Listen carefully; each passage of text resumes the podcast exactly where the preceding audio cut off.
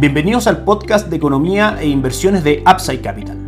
Revisaremos el rendimiento del mercado en Chile y el mundo y las principales noticias económicas y financieras que marcan la jornada.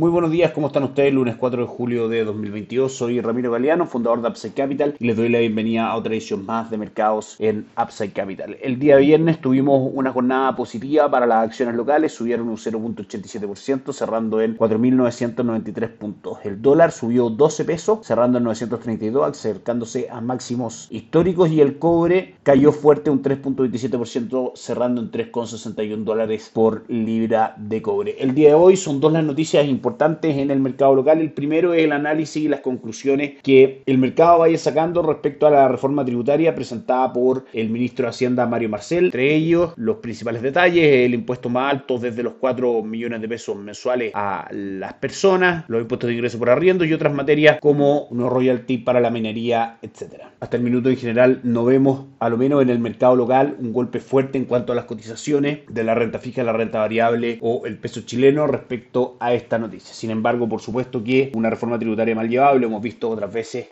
en Chile claramente no recauda lo que buscaba en un principio, que en este caso es el 4% del Producto Interno Bruto, y presenta un problema y un freno para el crecimiento de la economía. Esperamos, por supuesto, que esta ocasión sea distinta y que esta reforma tributaria no siga frenando la ya tan alicaída economía local. También el día de hoy, la Convención Constituyente presenta el texto final al presidente Gabriel Boric en una ceremonia en el edificio del ex Congreso Nacional. Sabemos que esta propuesta constitucional en general lo que ha hecho ha sido aumentar los niveles de incertidumbre, dado que las condiciones que plantea en una serie de temas claramente dificultan el crecimiento y el normal desempeño de nuestra economía. Es por eso que desde octubre del 2019 hemos visto constantes alzas en, por ejemplo, el dólar en Chile por distintos motivos, entre ellos la incertidumbre y el miedo respecto a lo que ocurra. Claramente abre el apetito en cuanto a inversiones en activos de refugio, como en este caso es el dólar. El éxodo también de capitales fuera de Chile, por supuesto, salen en dólares. Ya ha apoyado también el alza en el precio del billete verde, entre otras variables extranjeras también. Pero desde el punto de vista local, lo que hemos contribuido para que el dólar suba es principalmente la incertidumbre, tanto política como económica, que ha marcado al país durante los últimos años. Les recordamos que en Upside Capital somos asesores independientes de inversión para personas y empresas que invierten en el mercado financiero, tanto local como global. No administramos capital con instrumentos propios, ni recibimos el dinero de los clientes, hacemos asesoría objetiva y sin sesgo, buscamos la mejor alternativa alternativa de inversión para cada uno de ellos, llevando sus inversiones a alguna de las administradoras de fondos asociadas con Upside Capital, como la Reinvial y Daú Principal, entre otros. Luego mantenemos una constante comunicación con nuestros clientes, realizando supervisión y seguimiento a su estrategia de inversión y a sus operaciones a través de nuestro equipo de atención a inversionistas. Bienvenidos a una serie objetiva sin sesgo y con una mirada global. Bienvenidos a Upside Capital. Suscríbete a nuestras redes sociales, el link en YouTube, Instagram y Spotify. Visítanos en www.upsidecap.cl. Déjanos tus datos y te contactaremos para conversar. El día viernes fue una buena jornada para Wall Street. El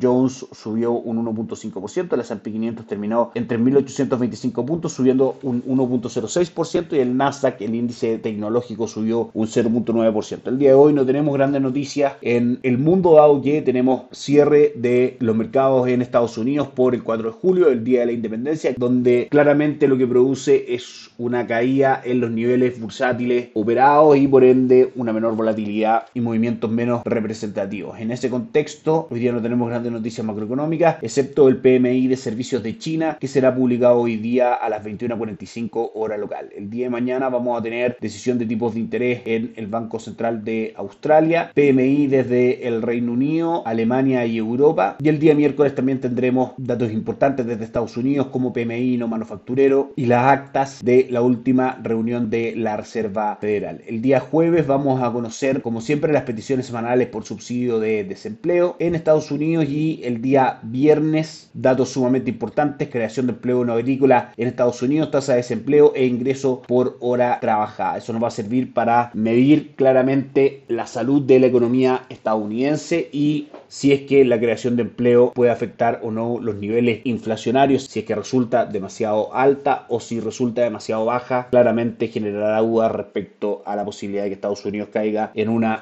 recesión. También el mismo día viernes, otro dato importante desde China, IPC e índices de precios al producto. Una semana con varias noticias que por supuesto vamos a estar comentando todos los días en nuestro podcast. Pasamos a revisar los mercados sin grande volatilidad. El IPSA en Chile 0.01% abajo, 4.993 puntos. Destacan entre las acciones más transadas MPC que sube un 2.26% y CAP que cae un 0.4%. El cobre cae un 0.37 cotizando en 3.59 dólares por libra de cobre y el dólar index a esta hora en nuestras pantallas marca avance muy leve del 0.02%. En esa línea el dólar peso cotiza hasta ahora en nuestras pantallas en 927,20, solamente 5 pesos más abajo de lo que cerró el día viernes, probablemente impulsado por la menor incertidumbre dentro del mercado local, dado que al mercado le parezca bien o no la reforma tributaria y el proyecto de la Convención Constituyente, claramente ya se sabe en qué consisten estos dos documentos, de manera que por definición el nivel de incertidumbre tiende a bajar. Ahora, eso no es un driver que debiese permanecer, todo lo contrario, el nivel de incertidumbre se debe mantener a lo menos el plebiscito salida de este proceso constituyente y desde nuestro punto de vista las variables locales que impulsan al dólar siguen siendo principalmente alcistas. El objetivo en primera instancia son los máximos anteriores ubicados en 940 y luego eso ya 961 pesos por la parte de precio más bajo si es que rompe la línea de tendencia originada los primeros días de junio que ha estado respetándola bastante bien podríamos ver caídas hasta 919 y 905 si es que las variables extranjeras también que han apuntado al alza, un cobre cayendo y un dólar en el mundo subiendo, tuviesen alguna corrección. Pero por ahora, principalmente nuestra visión y la dirección de las variables que mueven al dólar, tanto en Chile como en el mundo, son alcista, por ende un próximo precio objetivo estaría alrededor de 940 y superando eso ya a niveles de 961 según la expansión de Fibonacci. Y si nos vamos a los mercados en el mundo, a esta hora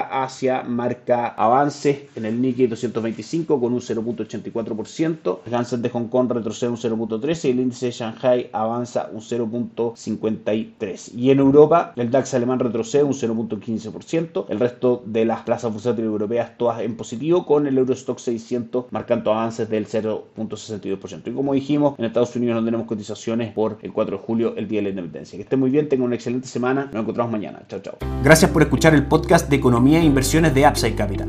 Te invitamos a visitar nuestro sitio web www.upsidecap.cl y contactarnos para brindarte una asesoría objetiva, sin sesgo y con una mirada global para tus inversiones.